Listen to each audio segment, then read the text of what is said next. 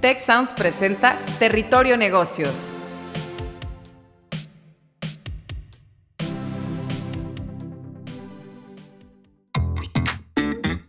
Ahora entramos a Territorio Negocios. Un espacio de diálogo y reflexión sobre las nuevas tendencias y transformaciones de los negocios en México, América Latina y el mundo. Yo soy Alicia Galindo. Yo soy Jaime Martínez y te damos la bienvenida al podcast de EGADE Business School y la Escuela de Negocios del Tecnológico de Monterrey. Bienvenidos a un episodio más de Territorio Negocios. Además de escucharnos, queremos invitarte a unirte a la conversación con el hashtag Territorio Negocios a través de la red social de tu preferencia. Pues bueno, hoy tenemos un episodio, un, un programa de verdad muy interesante. Hoy vamos a platicar sobre la transformación en las organizaciones. Es una evolución permanente y para atacar y, revisar todo este tema tengo, la verdad, invitados de lujo, personas eh, altamente capacitadas, profesionistas y pues bueno, también académicos. Está con nosotros Miguel Galván, él es CEO de Business Transformation Consortium, Consortium, y está Juan Antonio Enciso, director del programa Global One MBA en EGADE Business School. Y pues bueno, yo soy Alicia Galindo, soy directora del programa de CPF y profesora investigadora de EGADE Business School y de la Escuela de Negocios. Y pues bueno, la verdad, bienvenido Miguel, bienvenido Juan. Muchísimas gracias por estar hoy aquí. Gracias a ti, Alicia, por la invitación. Muchas gracias, Alicia. Gusto saludarte, Miguel. Al contrario, muchas gracias a, los dos por estar aquí. Estoy segura que voy a aprender muchísimo de ustedes y pues bueno, como organizaciones e individuos debemos de adaptarnos a eventos cada vez más volátiles, inciertos, complejos y ambiguos, mediante la redefinición de nuestra visión y estrategia para afrontar los retos y pues obviamente aprovechar las oportunidades que la crisis del COVID nos ha traído. Definitivamente ha sido toda una serie de transformación, no solamente digital, sino social y si algo nos ha enseñado esta coyuntura es que las empresas necesitan adaptar sus modelos de negocio a la disrupción y a la innovación constante, así como a las nuevas formas de trabajo y consumo con todas las implicaciones tecnológicas, logísticas y de productividad. Y para empezar a indagar más bien qué es lo que está pasando en esta parte de transformación de las organizaciones, si es una evolución permanente, déjame empezar contigo, Miguel, como experto, y pues aquí te preguntaría, ¿Por qué las organizaciones necesitan transformarse y qué debemos entender por transformación empresarial? Mira, yo creo que, gracias Alicia, creo que es una pregunta muy oportuna eh, y te quiero contestar y les invito a que lo veamos desde diferentes perspectivas, ¿no? Primero la del director general, pero también la de los colaboradores de una empresa y, ¿por qué no, también la de los estudiantes que están por iniciar una, una vida profesional, ¿no? Porque a veces vemos las empresas así como algo que ya está resuelto en su totalidad y está eso muy distante de ser, de ser la norma, ¿no? Eh, mira, ¿por qué? O sea, creo que ahorita lo describías bien en la introducción. En realidad debemos de ver que hay una convergencia de crisis inédita. En realidad nunca había sucedido en la historia de, de las empresas organizadas o de cualquier tipo de organización la convergencia de crisis tan importante que tenemos. Claramente ahorita pensamos en crisis y pensamos en la más cercana que fue o que está haciendo el COVID, ¿no? Una crisis sanitaria. Pero tenemos en, latente todos los problemas de, cambio climático, tenemos latente toda la problemática sociopolítica y económica de los diferentes mercados y países y tenemos latente también algo que no debemos de olvidar, que es la disrupción tecnológica, le hace los cambios tan relevantes que la tecnología está implicando para todas y cada una de las industrias, ¿no? Entonces, todo esto yo le llamo como una convergencia de crisis que el director general tiene que ver y dice, ¿y ahora qué hago, verdad? O sea, ¿qué, qué hago con este, en este momento tan, tan, tan pues tan cambiante. Yo creo que hoy por hoy, ahora sí es real el famoso buca, ¿no? ¿Te acuerdas del, famoso ambiente buca, volátil, incierto, cambiante, todo tipo de, características, ¿no? Entonces, ante todo eso, el, recientemente escuchábamos mucho que si la nueva normalidad, etcétera. Creo que más allá de un, de un mote o una palabra así como de moda, tenemos que entender que en realidad lo que es la nueva normalidad es no permitir que la empresa se haga normal. Es decir, tiene la empresa que aprender y desarrollar la habilidad de cambiar constantemente, de transformarse constantemente, por un lado, para resistir los, em, los embates de esta convergencia de crisis, pero por otro lado también para adaptarse hacia lo que viene y, muy importante, para aprovechar las oportunidades, Alicia, que todo esto nos da. Sí, hay muchas oportunidades, no solamente hay retos, hay muchas oportunidades, pero si no estamos listos para aprovecharlas, nos puede llevar la ola de los cambios y nos desaparece, o sea, o, o nos quita competitividad por lo menos, ¿no? Sí, definitivamente. Y creo que esto que comentas está eh, muy arraigado o está vinculado con este tsunami digital que tú mismo así decías que estamos pues prácticamente viviendo, que se aceleró durante la pandemia, durante estos últimos, creo que ya llevamos dos años, ya no recuerdo cuánto tiempo, 18 eh, o 20 veces los que sea, o sea, se ha acelerado definitivamente, se ha acentuado más. Y en los últimos, eh, pues prácticamente este cambio digital, estas transformaciones y este ecosistema también en los negocios y en esta transformación, pues sí ha venido a cambiar también la nueva forma de hacer negocios. O sea, definitivamente creo que estamos en una época donde yo creo que ya esta palabra de nueva normalidad ya, o sea, ya nos rebasó, ya la estamos viviendo y definitivamente las empresas tienen que ser resilientes. Y, con respecto a, a esto, aquí te preguntaría, Juan, ¿Cuál debe de ser hoy la visión global de los negocios y en qué medida necesitan estrategias disruptivas en sus organizaciones? ¿Cuál es tu, visión, Juan? Gracias, Alicia, y comparto con Miguel precisamente lo que está sucediendo. Imaginemos este, este directivo, este grupo de directivos eh, analizando qué hacer para enfrentar esta situación.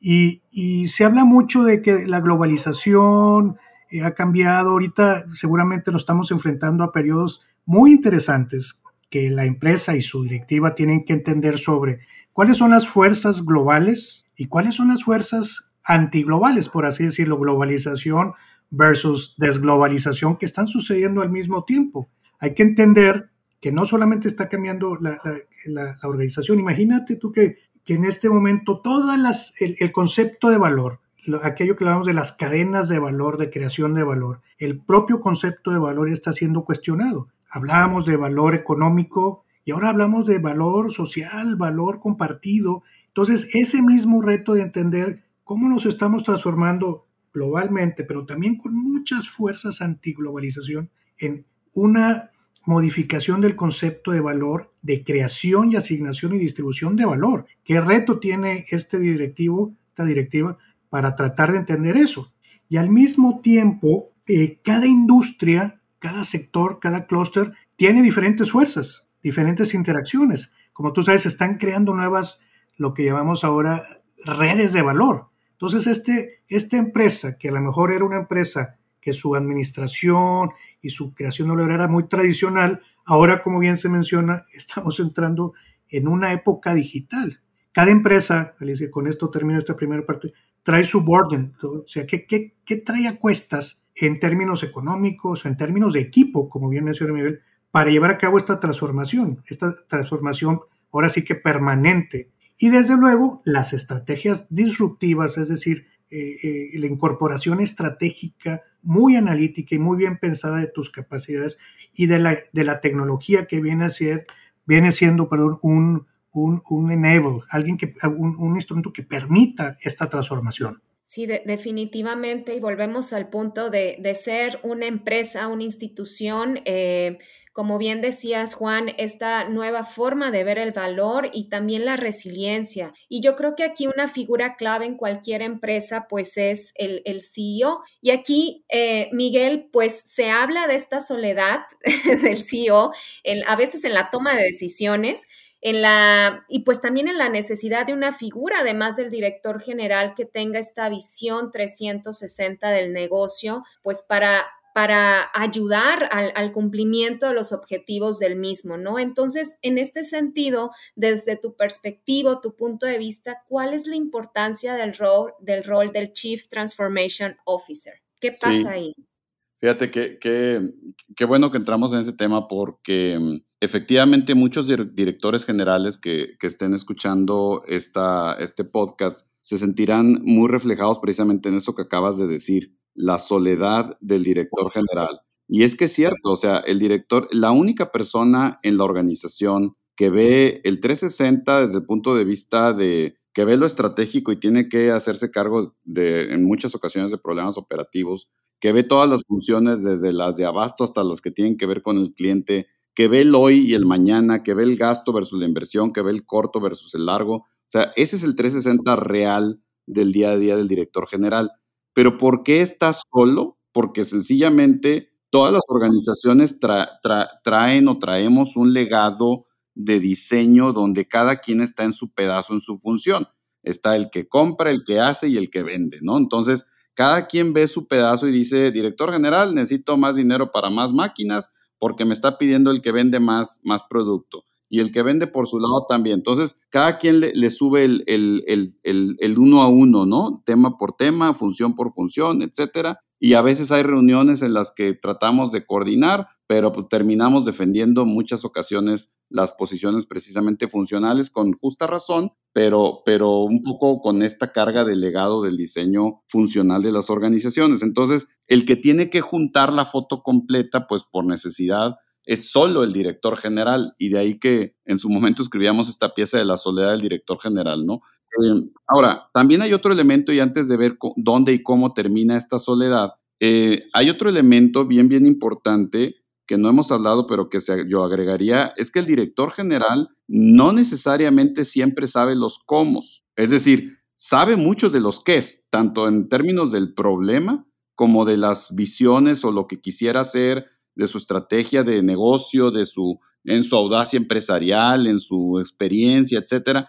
Tiene muchos de los qué, pero no necesariamente tiene todos los cómo, ¿no? Entonces, esta combinación de los dos factores entre la vista 360 más el que no están todos los comos y, más lo primero que estábamos platicando, la necesidad de, de, tener ese cambio permanente en la organización, ha dado lugar y nacimiento a una figura cada vez más común, más comprendida y más involucrada que se llama Chief Transformation Officer. Y este puesto básicamente es el, el brazo derecho del director general que le ayuda como arquitecto. A mí me gusta mucho hacer la metáfora de que le ayuda como un arquitecto que dice, a ver, tú eres el que sabes lo que quieres de este edificio, déjame te ayudo a hacer los planos para construir ese edificio que tú quieres, para ampliarlo, remodelarlo, como le quieras ver, y, continuamente estar en esa mejora, pero de una manera estructurada y ordenada, y le ayuda a integrar todas las perspectivas de ese cambio, de esa transformación, ya sea lo estratégico, lo digital, lo organizacional, lo cultural, etcétera, a ponerlas todas en orden y en un mapa de ruta para que, para que esos cómo empiecen a aparecer. No quiere decir que el, Chief Transformation Officer o CTO tenga todos los cómo ahí escondidos en sus, en sus trucos, no, no para nada, sino sencillamente va poniendo los mecanismos y las formas en las que el comité directivo le hace el equipo de la dirección general trabaje como un organismo sincrónico, decimos nosotros, como un relojito con, sus, con sus diferentes mecanismos. Y en ese momento, Alicia, Juan, en ese momento, en nuestra opinión, termina la soledad del director general, porque entonces sí tienen no solamente lo típico de una visión clara, no, tienen una visión, tienen un propósito, tienen un plan de juego, y tiene un mapa de ruta y quién le toca qué y qué nos toca como equipo, ¿no? Entonces, el Chief Transformation Officer creemos que es una figura muy, muy necesaria en estos momentos y que ha comprobado eh, realmente el valor importantísimo para el director general, para la empresa en su conjunto y para todos los colaboradores, ¿no? Sí, definitivamente coincido contigo porque pues básicamente es esta creación permanente eh, de ese entorno de, innovación, estar buscando constantemente innovar eh, debido a los cambios que estamos, bueno, y al nuevo contexto digital como ya bien platicábamos definitivamente, y aquí, por ejemplo, bueno, te, preguntaría, Juan, desde tu perspectiva en este ambiente tan dinámico, que siempre pues podemos ver de que está permanente evolucionando y también el aspecto del valor que ahorita también platicábamos, desde tu perspectiva, Juan, ¿en qué se deben de enfocar las organizaciones y cómo puede aplicar la transformación estas organizaciones en el día a día? O sea, ¿en qué está bien? Yo me, imagino y entiendo que es, esta parte de la operación y no dejar que te consuma la operación, pero, pero ¿cómo focalizar ese esfuerzo para, para seguir pivoteando estas nuevas eh, formas de hacer negocios, esa resiliencia dentro de la organización, la parte cultural, la parte de digitalización. ¿Tú qué nos podrías este, compartir, Juan? Mira, algo que considero muy importante es, eh, yo mencionaba al principio, este entendimiento de las macro tendencias y de la forma en que está evolucionando la globalización, pero al mismo tiempo, eh, todas las empresas y se están evaluando en este momento cuál es mi modelo de negocio. Eh, algo que yo enfatizaría, Alicia, es cuestionarse en este preciso momento y dado todos los cambios que mencionas y que menciona Miguel, eh, ¿cuál, ¿cuál sigue en, cómo genero yo este negocio? ¿Cómo diseño este negocio? Porque lo peor que nos puede pasar es que precisamente en este momento de tantos cambios, ya los fundamentos del negocio original a lo mejor han cambiado y no darnos cuenta que los, él y los mercados y la interacción entre estos son totalmente diferentes, eh, nos podría crear estos problemas. Yo, yo me pregunto, que más bien, exhorto que nos preguntemos dentro de nuestra organización, por ejemplo, ¿qué tomaba yo como algo como hecho de mi cliente, de mi mercado? Y vino COVID, como se ha mencionado aquí, y nos cambió todos los assumptions que teníamos de nuestros clientes o de nuestro mercado. No nos habíamos atrevido a preguntarnos quizá, Alicia. Pero entonces ahorita, ¿en qué nos debemos enfocar? Uno, yo empezaría diciendo, bueno, ¿cuáles son los fundamentos de tu antiguo modelo de negocio? ¿A qué te dedicas? ¿Cómo ha cambiado esto? Y entonces, sí, con esta nueva organización, con estos nuevos puestos, como bien menciona Miguel, esta nueva figura, pues seguramente nos va a ayudar a guiar este, qué, tenemos que hacer para entender el nuevo modelo de negocio. Les pregunto yo a mis alumnos, y aquí este, eh, aprovecho también para hacerlo, es, eh, ¿quién es ¿te has preguntado quién es el Tesla de tu industria? Este, eh, no que Tesla sea la, la, gran empresa, que sí lo es, pero sino este cuestionamiento porque Tesla vino, tú sabes, a cambiar el modelo de negocio. Y ahora, si se llamaba sector automotriz, ahora a lo mejor se llama hiperconectividad movible o como le queramos llamar. Es, es, decir, hay un nuevo modelo de negocio. Entonces, todas las empresas estamos ahí paradas y a lo mejor nuestro modelo de negocio ya es otro.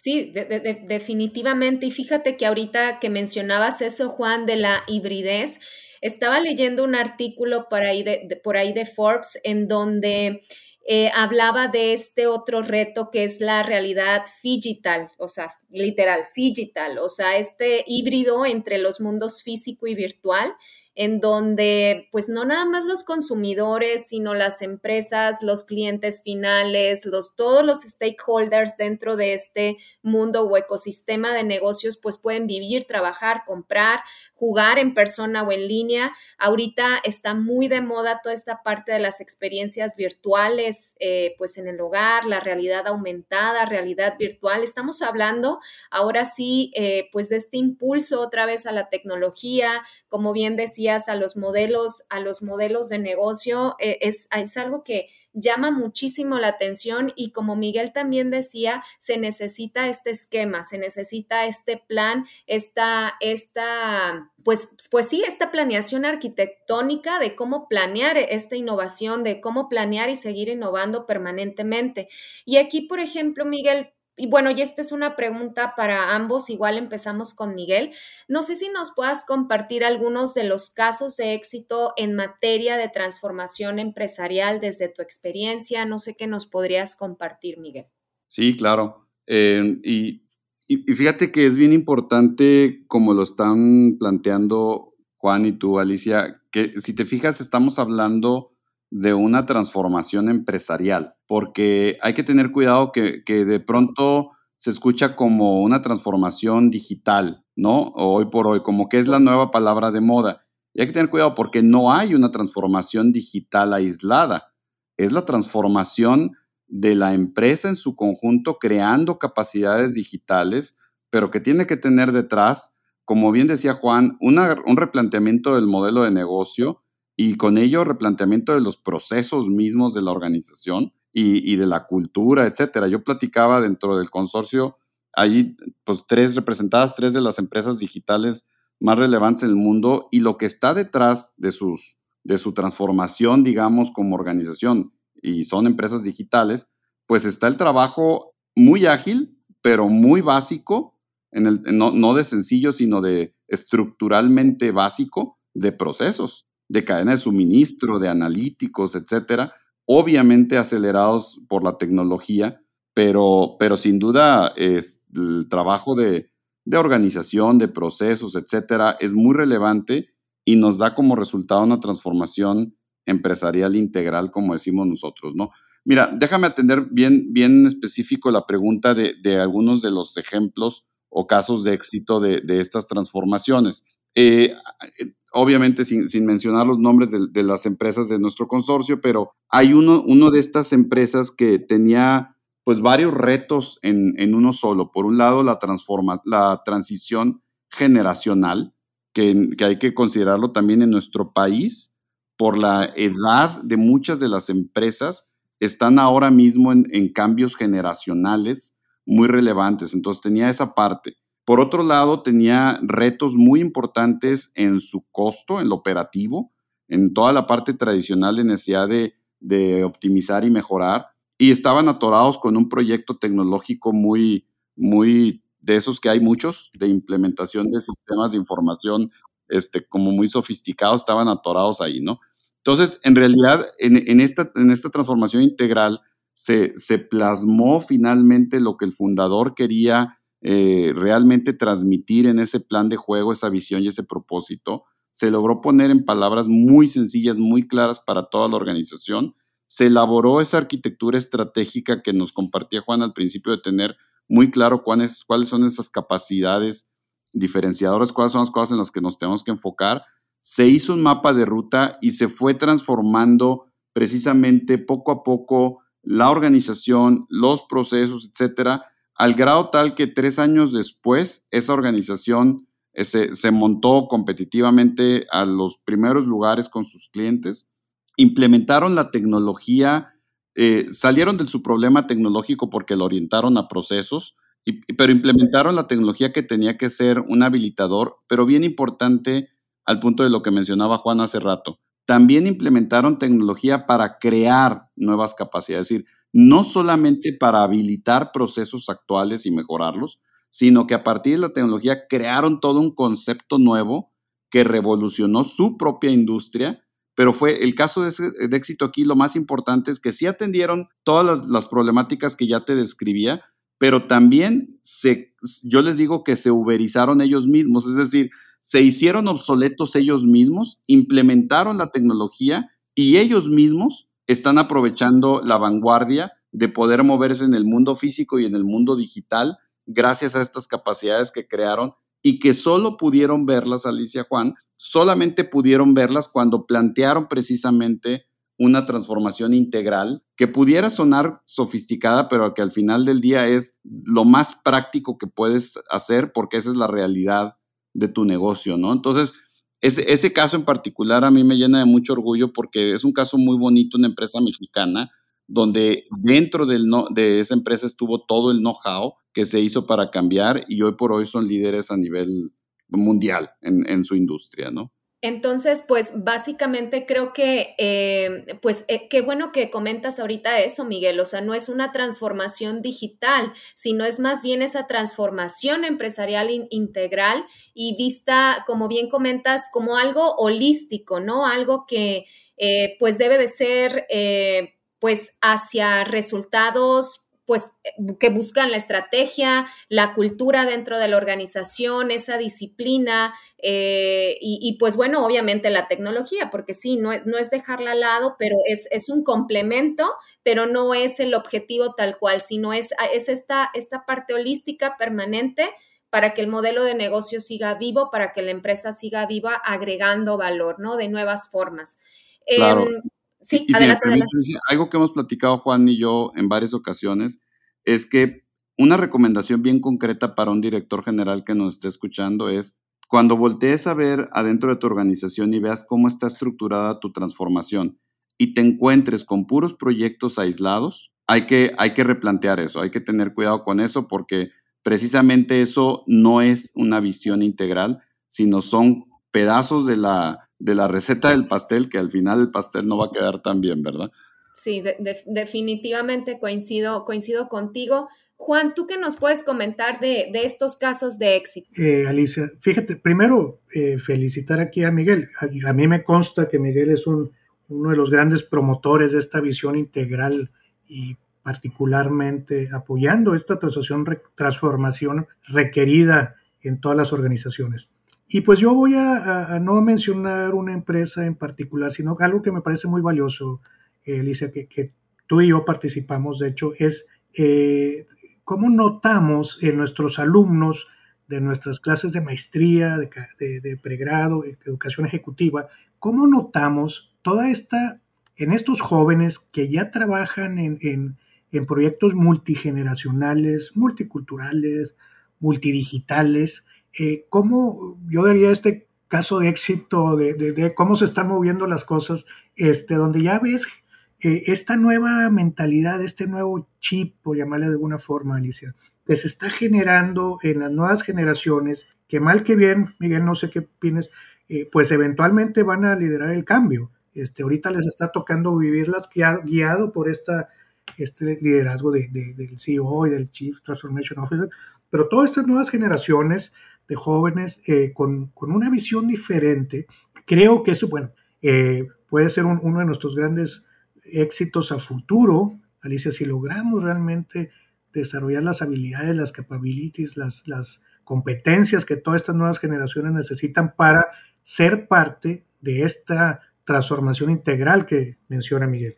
Sí, definitivamente. Y aquí, Juan, si me permites, pues nos eh, nos echamos flores a nosotros mismos, este, tú como y yo como profesores, porque tienes razón, o sea, así como estas nuevas generaciones vienen con el chip integrado, este, bueno, yo lo veo con mis hijos, pero eh, con mis alumnos, definitivamente se están moviendo en ambientes más dinámicos, en ambientes en donde pues prácticamente ya, ya, ya vienen con este chip de la tecnología, de la transformación, de la parte cultural, de la parte eh, pues básicamente integral y la verdad, eh, pues también nosotros como profesores esa adaptación que tenemos que hacer, ¿no? ¿Estás de acuerdo en, cómo podemos innovar, podemos seguir, o sea, dándoles ese valor, valor agregado? Eh, sin dejar fuera pues el, la raíz, ¿no? De, de, la esencia, de la competencia, de la disciplina y de pues obviamente de la, de la habilidad.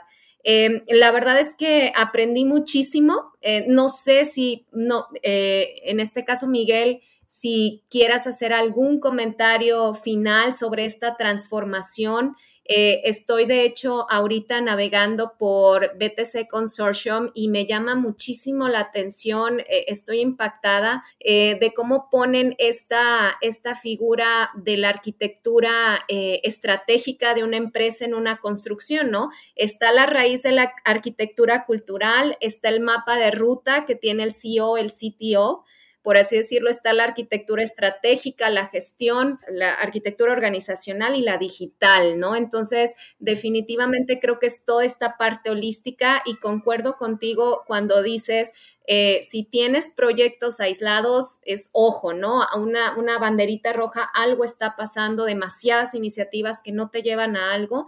Entonces, definitivamente sí se requiere esta transformación empresarial integral como estrategia, ¿no? No sé si nos podrías comentar algo adicional a esto.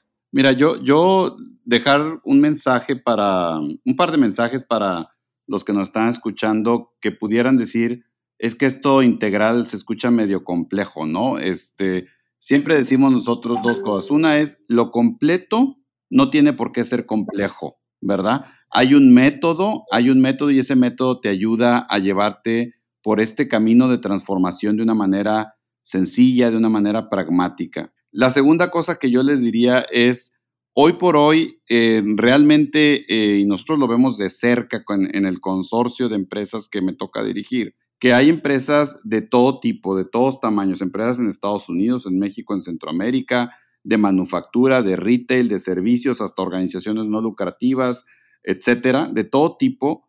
Y en realidad el método y el enfoque de transformar la empresa de una manera integral está generando resultados muy relevantes de, de tanto de quick hits o de corto plazo como estructurales o de largo plazo, ¿no? Entonces, yo les invitaría a que, a que se formen, a que desarrollen la habilidad de transformar la empresa, porque es una habilidad así como aprender a hacer finanzas, estrategia, manufactura, etcétera. Tenemos como directivos que aprender a transformar nuestra empresa, ¿no? Entonces, al que quiera y le, interese en beteconsortium.com, que es, es Business Transformation Consortium, beteconsortium.com. Hay mucho material que pueden leer eh, y bajar, etcétera, para que puedan irse metiendo en todo este asunto de transformar de manera integral la empresa, ¿no? Definitivamente. Juan, ¿algún comentario eh, para adicional a esta, a esta parte que nos podrías compartir? Con gusto, Alicia. Y básicamente concluir diciendo que pues nos ha tocado hacer historia, Alicia. Eh, nos tocó una época donde para bien o mal tuvimos, pues ya veníamos con esta transformación, evolución digital, eh, y llega una pandemia que nos saca de, nuestra zona de confort a muchas industrias, muchas empresas, y pues nos toca ahora hacer historia. Este, yo les preguntaría, eh, ¿está, ¿tenemos miedo o estamos emocionados? ¿no? Entonces, este, pues eh, va a depender cómo tomemos este, este reto, ¿no? estamos haciendo historia, nos toca transformarnos, como bien dice Miguel, toca transformar nuestras organizaciones y, y desde luego que toca transformar nuestro país o nuestros países, Alicia. Sí, definitivamente yo creo que em, a, mí sí, si me preguntas ahorita, sí me emociona todo esto de la transformación. Creo que hay, hay, eh, hay un yo antes y después de la, de la pandemia. Todos creo que nos hemos transformado, renovado y definitivamente coincido en que es una transformación permanente, es una transformación integral en todos los procesos de la empresa que a su vez pues nos ayuda definitivamente a tener esta disrupción, a, generar eh, esta participación de mercado, a poner al cliente en el centro de la organización, de escucharlo, de saber cómo, cómo adaptar ahora sí para resolver sus necesidades, que es lo más importante. Y pues bueno, con todo esto las implicaciones tecnológicas y de productividad. La verdad es que fue una plática muy interesante, les agradezco a los dos estar aquí, aprendí muchísimo de ustedes, muchísimas gracias Miguel Galván, CEO de Business Transformation Consortium, BT Consortium, y muchísimas gracias Juan, director del programa Global One MBA en EGADE Business School. De verdad es que me encanta participar en estos programas y más con invitados de lujo con ustedes porque siempre aprendo muchísimo. Les doy las gracias por estar hoy aquí con nosotros y pues bueno, esperamos también vernos pronto. Gracias a ti, Alicia. Si quieres conocer más sobre los sucesos de la actualidad política, te invitamos a escuchar Con su permiso. Estamos ante la batalla de política económica más importante de este sexenio. El podcast en el que nuestros expertos hablan sobre los temas más actuales de la agenda pública en México y en el mundo. Escúchalo en Spotify, Apple Podcast y Google Podcast. Gracias por escuchar un episodio más de Territorio Negocios. El podcast de GADE Business School y la Escuela de Negocios del Tecnológico de Monterrey. Productor ejecutivo de Tech Sounds, Miguel Mejía. Asistente de producción, María Monroy. Productores de Territorio Negocios, Carla Díaz, Astraya Rodríguez, José Ángel de la Paz y Santiago Velázquez. Diseño, Daniela Solís, Lisette Rodarte y Regina González. Postproducción, Max Pérez, Marcelo Segura y Sergio Chávez. Los invitamos a escuchar el siguiente episodio de Territorio Negocios y el resto de los programas de Tech Sounds en Spotify, Apple Podcast, Google Podcast y en tech.mx, diagonal tech-medio sounds.